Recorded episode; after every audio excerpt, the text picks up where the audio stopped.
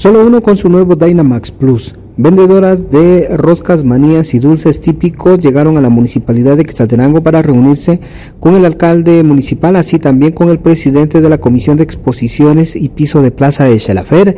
El objetivo era conocer plenamente si existe autorización para que ellas puedan instalarse, así también conocer los lugares que han sido designados para que ellas puedan colocar la venta. Es Irma Leiva, representante de las vendedoras, quien habla al respecto. Pues en primer lugar le queremos dar gracias a Dios por la oportunidad de estar acá acá en la municipalidad, ¿verdad? Pues bendito Dios, el señor alcalde y el presidente de la comisión, pues nos han recibido muy bien y pues ahorita esperamos eh, que se siga trabajando para poder ocupar los lugarcitos que se nos asignen. ¿Ya se les indicó qué espacios podrían estar utilizando? Eh, las rosquitas marías y dulces nos comentan que en el centro intercultural, entonces vamos a esperar lo que el señor presidente de la comisión eh, nos diga en el transcurso de los días.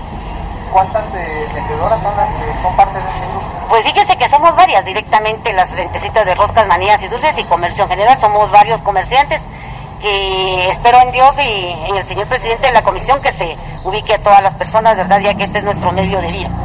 ¿Cómo ustedes eh, esos proyectos en estos dos años que no han habido Pues fíjese que déjeme comentarle que ahorita ya tenemos nuestros meses de trabajar, ya que nos, en otras en otros lugarcitos nos han dado la oportunidad de trabajar Hemos estado eh, coordinando esto con la municipalidad y centro de salud de los lugares en donde hemos trabajado.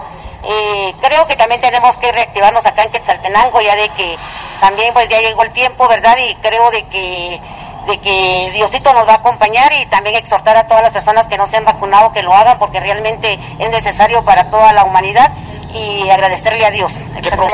¿A partir de cuándo se podrían estar pues que estamos en esperas del señor presidente de la comisión que nos indique el día de, poder eh, ocupar los espacios. El presidente de la Comisión de Exposiciones y Piso de Plaza de Chelafer dio a conocer que las vendedoras serán ubicadas tanto en el Centro Intercultural como en el predio que se ubica en la zona 6 de la ciudad de Quetzaltenango. Regreso a cabina, ¿qué gasolina te da más rendimiento?